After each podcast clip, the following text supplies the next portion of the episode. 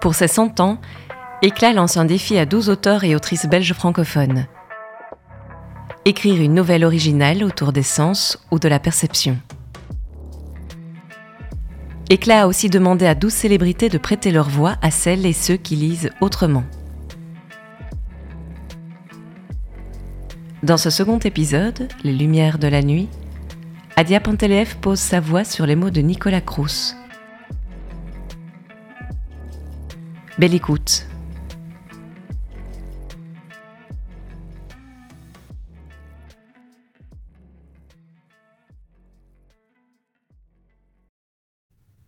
Je suis à Salvan, sur les hauteurs valaisannes, surplombant la petite ville de Martigny.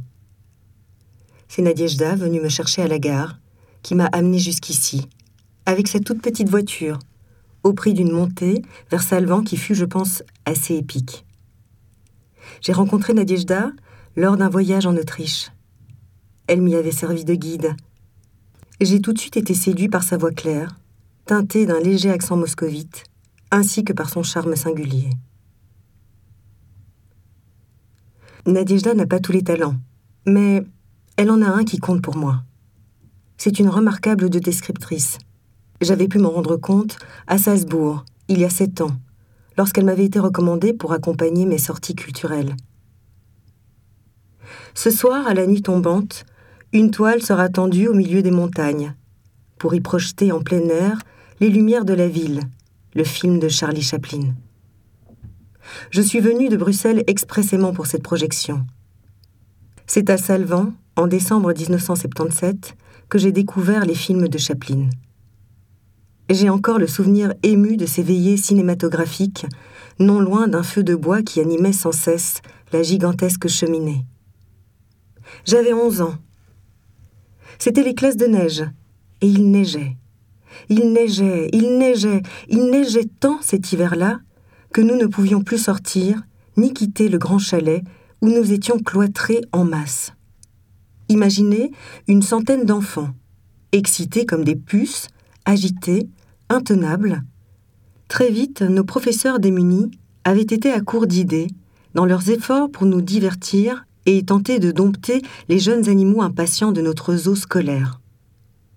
Puis, un jour, l'un d'entre eux eut l'idée, par ce temps de déluge nous contraignant en confinement, de nous projeter un à un les films de Chaplin. L'idée s'avéra excellente. Tout à coup, le zoo retrouva son calme. Les enfants, émerveillés, plongèrent de l'autre côté de l'écran, en cédant au charme d'un véritable enchanteur, tout en dégustant de grands spéculoos parfumés à la cannelle. L'enchanteur s'appelait Charlot. C'était un petit bonhomme étonnant, se dandinant comme un canard, mais capable parfois de soudaines courses effrénées, notamment quand il se retrouvait aux prises avec les forces de l'ordre. Enfin, en général, c'était un simple agent de police avec de larges moustaches. Vagabond, sans argent, Charlot compensait sa pauvreté et sa silhouette fluette par un tempérament culotté et un courage rare surtout lorsqu'il s'agissait de défendre la veuve ou l'orphelin. Sur les films que nous découvrions jour après jour, tandis que le déluge blanc ensevelissait toujours plus notre vaillante chaumière montagnarde, Charlot ne parlait pas et se mouvait dans un monde suranné, filmé, en noir et blanc, en tutoyant de gros messieurs en haut de forme et de petites dames aux coupes carrées, chères aux années folles. Il ne payait pas de mine. Il portait un veston étriqué, de grands pantalons bouffants, un chapeau melon, de grands souliers de fantasques miséreux, et ne se départait jamais d'une mystérieuse canne. Il devint aussitôt notre ami. Cet hiver-là, tandis que le véritable Charlie Chaplin, qui vivait à quelques kilomètres de Salvan, s'apprêtait à rendre son dernier souffle le soir même de Noël, voici ce qui arriva. Gagné par la témérité et le sens de l'aventure de notre petit vagabond, qui n'hésitait pas à défier les lois de la nature et à affronter le grand froid dans la ruée vers l'or, considérant en outre que la comédie de ces classes de neige, condamnées au confinement strict, avait assez duré, je décidai, avec deux camarades, de fuguer clandestinement, pour aller braver les tourbillons de flocons qui soufflait de l'autre côté de la porte de notre chalet. Et une nuit, sur la pointe des pieds, chaussés de lourdes bottes de circonstance, nous partîmes dans le désert blanc, car c'en était un. Nous eûmes toutes les peines du monde à nous extraire du chalet, tant la marée de neige montait et semblait nous enfoncer dans un grand bateau noyé. Quelle ne fut pas notre erreur Nous n'avions fait qu'une trentaine de pas et nous étions perdus. Très vite, nous regrettâmes amèrement notre fugue, en redoutant de périr là, stupidement, portés disparus à quelques mètres à peine de nos camarades qui étaient, eux, sagement endormis aux côtés des grandes cuisines au parfum de cannelle. Et comme nous étions pleins de mauvaise foi, nous en voulions à ce maudit Charlot, responsable, selon nous, du moins à cette peu glorieuse minute, de nous avoir conduits vers notre perte. Si je suis venu ici à Salvan, quarante ans après y avoir vu danser et tournoyer le désert blanc, c'est que le fantôme de Chaplin m'y avait fixé rendez-vous. Lorsque j'ai appris qu'une nuit spéciale aurait lieu à Salvan autour d'un film de Charlot, je me suis dit qu'il n'y avait pas de hasard et que je devais courir à ce rendez-vous. Si je suis ici, c'est aussi parce que ma mémoire visuelle s'est peu à peu évaporée. J'ai perdu la vue. C'est arrivé comme ça. J'ai à peine eu le temps de réaliser, de voir venir, enfin, de voir tout disparaître. Cela a pris quelques semaines, peut-être quelques mois. Et pourtant, dans mon souvenir, du moins si ma mémoire est bonne, car les choses se sont passées il y a une vingtaine d'années, c'est comme si tout avait été très vite. J'avais trente ans. J'étais un cheval sauvage. Je galopais jour et nuit, et un matin, oui, disons un matin, un brouillard s'est glissé sur ma vie. Je suis entré dans une purée de poids. J'ai perdu la vue et réaliser le cauchemar de ma mère. À la mort de ma mère, je me suis souvenu de ces vers qu'elle écrivit au début des années 2000. Sauvez mes yeux, fermés, ouverts. Adieu rêve, couvert de neige et de lumière, d'ombre bleutée à la lisière. Mon Dieu, aucune envie de la mort des couleurs. Ma mère avait une peur bleue de perdre la vue. Combien de fois ne m'avait-elle pas exprimé ce qu'elle considérait comme pire que la mort? L'affolante perspective d'une entrée dans le monde de la cécité. Elle s'était trompée. Peu avant de rendre l'âme, elle m'adressa ces mots étranges, murmurés dans un sourire. J'ai eu tort. Mes yeux ne m'ont pas lâché. Je te vois comme au premier jour. Sur son lit de mort, je me souviens de ses grands yeux pâles et cernés. Deux perles d'aube émeraude qu'elle fixa sur moi avant de les refermer à jamais. C'est peu de temps après sa mort que j'ai commencé à perdre la vue. Peu à peu, la brume s'est propagée autour de mes paupières. La lumière affaiblit, et puis je suis entrée dans un tunnel dont je ne suis plus jamais sortie. Je me souviens de mon état de panique quand j'ai réalisé que c'était irrémédiable. J'ai alors foncé chez un médecin, j'ai consulté des spécialistes, fait une batterie de tests, envisagé des opérations, toutes plus miraculeuses les unes que les autres, afin de garder la vue. Rien n'y fit. Il faut maintenant vous préparer à la vie d'après, me conseilla mon médecin qui ressemble à Alain Cuny, long et maigre comédien d'après-guerre silhouette osseuse et droite à la Giacometti. Ce qui vous arrive est certes cruel, mais il y a une vie après. Et puis vous y voyez encore un peu, alors il vous reste le temps pour vous organiser et préparer vos valises. Un autre voyage va commencer. Je me souviens de mon émoi, et même de mon effroi. Comme si, reprenant à mon compte les cauchemars de ma mère, j'allais mourir. Et ne préparer des valises que pour l'au-delà. Adieu, rêve couvert. Mon Dieu, aucune envie de la mort des couleurs. Je me souviens qu'à mon retour de Salvan, j'avais prié ma mère de m'emmener au musée du cinéma. Elle avait accepté en installant un rituel immuable, selon mes caprices. Tous les mercredis après-midi, nous irions voir, comme à Salvan, un film muet, en noir et blanc. Nous aurions le choix entre Chaplin, Buster Keaton, Laurel et Hardy, et nous pousserions l'audace jusqu'à nous enticher des comédies parlantes des Marx Brothers. Mon enfance est indissociable de ces séances de cinéma joyeuses. Et quand je pense aux kids, au temps moderne ou aux lumières de la ville, je nous revois intacts, elle et moi dans un passé éternellement vivant. Je revois Charlot, transformé par la rencontre accidentelle de cet enfant abandonné, sortant tout à coup de sa torpeur de nomade oiseux. Oui, je le revois, débordant d'amour, terrorisé à l'idée que l'assistance publique lui ravisse son kid, son gamin lui, et même si pas de lui. Et alors remuant ciel et terre pour le retrouver, s'accrochant à lui, le serrant dans ses bras, l'embrassant frénétiquement dans un instant bouleversant de retrouvailles. Je le revois dans les temps modernes, rêvant à des jours meilleurs, partant sur les chemins inconnus, bras dessus, bras dessous, avec Paulette Godard, belle comme une averse sauvage. Je le revois encore paumé, humilié, l'ombre de lui-même, à la fin des lumières de la ville. Au moment où la petite aveugle, qui a retrouvé la vue grâce à lui, est sortie de sa vie. Et elle est pourtant là, à cette minute, à deux pas de lui, derrière la vitrine d'un magasin de fleurs. Je n'ai rien oublié. Je n'ai jamais réussi à faire mes valises. Je crois qu'un jour la panique s'est fatiguée de moi. Il a fallu quelques mois pour que je perde totalement la vue, et quelques années avant que les chers visages de mon passé n'entrent dans le monde des souvenirs. Peu à peu transformés en ombre, puis en impressions de plus en plus floues. Aujourd'hui, j'ai oublié jusqu'à l'existence visuelle de certains. Mon oncle André, une amourette d'enfance, une vieille tante, et mes deux copains de Salvan.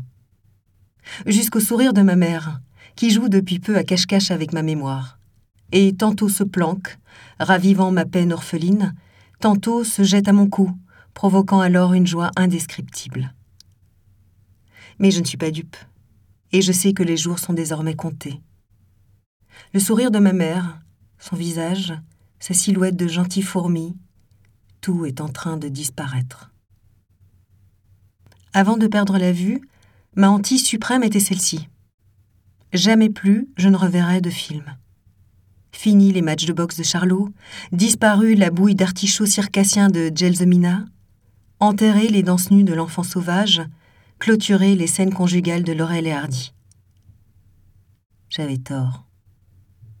Lorsque bien des années plus tard j'ai rencontré Nadiejda, à Salzbourg, elle m'a pris par la main, tout naturellement, et emmené chaque soir dans les salles obscures. C'est grâce à elle que je me suis réconciliée avec le cinéma. Je me souviens des mots qu'elle me souffla un soir, lors de la projection de Phantom Thread, emmenée par la musique romantique en diable de Johnny Greenwood. J'ai découvert le film avec les oreilles. Certes, je n'en connaîtrai jamais les images, mais ce que j'en ai perçu m'a bouleversé. Et j'ai replongé. Nous nous sommes installés à une terrasse, du bas de Salvan. J'ai senti Nadiejda fatiguée. Et puis je crois que j'avais envie d'être seule. Alors je lui ai dit que j'avais besoin de faire une sieste, en lui proposant que l'on se retrouve en début de soirée, peu avant la projection. Elle est partie. Je me suis retrouvée à traquer mes vieux souvenirs, rêvant du tourbillon de neige au temps de mon enfance, dans ce désert blanc, qui au fond n'avait peut-être pas tellement changé, qui avait juste changé de couleur. Fini le blanc, nous étions en été. Je m'interrogeais. À quoi ressemble Salvan en été? Et à quoi peut ressembler Salvan à la nuit tombée? Les heures avaient passé, et précisément la nuit s'était faufilée, comme un chat. Tandis que Nadiejda était de retour, la projection allait bientôt commencer. Nous nous sommes installés au premier rang. J'ai entendu la rumeur se propager. La foule s'installait peu à peu. Un silence s'est fait. Ça va bientôt commencer, me souffla Nadiejda qui sentait la cannelle. Puis il y eut une exclamation collective, liée, semble-t-il, à l'arrivée d'une personne. C'est Géraldine, la fille de Chaplin. Et puis, et puis tout a recommencé. C'était Salvan, c'était Charlot, c'était moi. Mais c'était à la fois tout autre chose. Dès le début du film, Nadiejda s'est mise à me décrire ce qui se passait à l'écran. Elle en avait du travail. Le film était sans parole, tout était matière à description. Très vite, j'ai décroché. L'histoire avait peu d'importance. Mais cela ne me déplaisait pas qu'elle approche son bras nu contre le mien et vienne poser ses lèvres à mes oreilles. Alors, je faisais mine d'être impatient de savoir. Qu'a-t-il fait là? Et là? Et maintenant? Je crois que ça ne lui déplaisait pas non plus. Le film passa comme un songe. Ce n'est pas un film muet. La musique y est très parlante. C'est elle qui rend visible et ouvre les cœurs, comme dans la fable du petit prince de Saint-Exupéry. L'essentiel est invisible pour les yeux. L'essentiel est invisible pour les yeux. Cette petite phrase mystérieuse, cette formule secrète, je ne la comprenais pas. J'avais onze ans quand je la découvris à Salvan. Et pourtant, cette petite phrase sibylline, c'était comme un mantra tenace, une petite incantation obsessionnelle, un refrain de Marel qui s'entêtait à vouloir me communiquer quelque chose, quelque chose que j'entendais tapoter à mes tempes, comme le refrain d'une chanson douce. Quand je dis que je n'ai redécouvert le film qu'avec le son, ce n'est pas tout à fait vrai. J'ose dire que j'ai littéralement revu sous les étoiles de Salvan la séquence finale des Lumières de la ville. Il faut dire que je la connaissais par cœur, et qu'il m'était arrivé, du temps où je visionnais les films de Chaplin, de me la repasser en boucle. Au moment où nous sommes arrivés à la dernière scène, voilà ce que j'ai demandé à Nadiejda. Veux-tu que je te la décrive?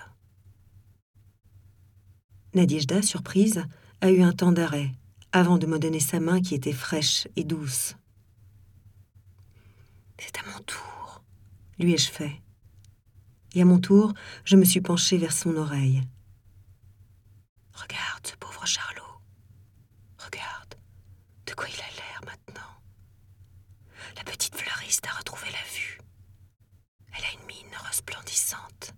Et elle, tout ce qu'elle voit derrière sa vitrine, c'est un vagabond pitoyable. Un bouffon ridicule, humilié par deux sales gamins. Nadiejda a penché sa tête vers moi. Le parfum de sa peau de cannelle m'étourdissait peu à peu.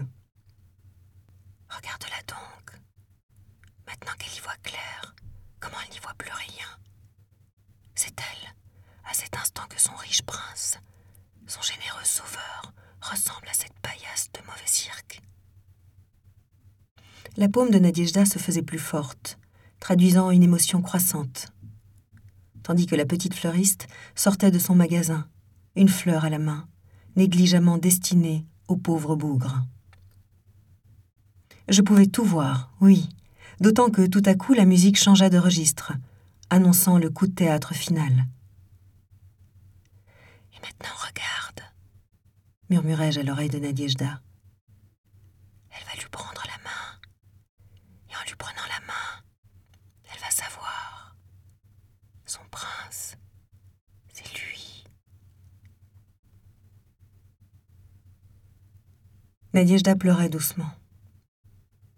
Elle pleurait. Comme chaque fois, je pleure au moment de cette dernière scène. Pas une seule fois, je n'ai manqué de pleurer à cet instant. Regarde, le voilà son prince. Les princes sont parfois de drôles de couronnes, tu ne trouves pas? Nadiejda s'est tournée vers moi. Nous nous sommes brièvement embrassés. Un baiser, un seul, que l'on s'est donné ou volé l'un à l'autre, comme étourdi, comme ensorcelé par la beauté du film. Puis la rumeur a progressivement repris autour de nous. La séance de cinéma était terminée.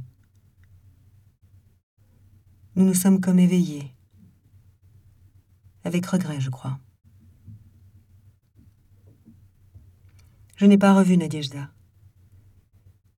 Dans les semaines qui suivirent, tandis que j'étais de retour en ma maison, elle me laissa un message sur mon répondeur téléphonique. J'entendis sa voix, un peu distante, presque austère, peut-être timide.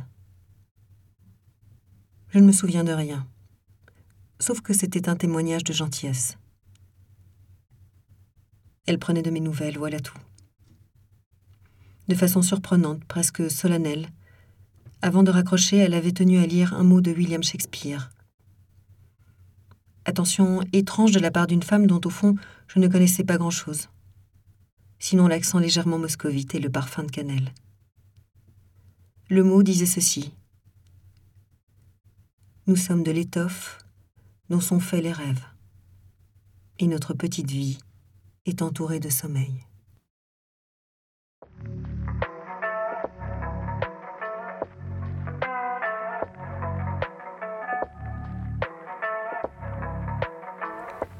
Retrouvez-nous tous les mois sur donneurdevoix.be pour découvrir une autre nouvelle lue par une autre voix.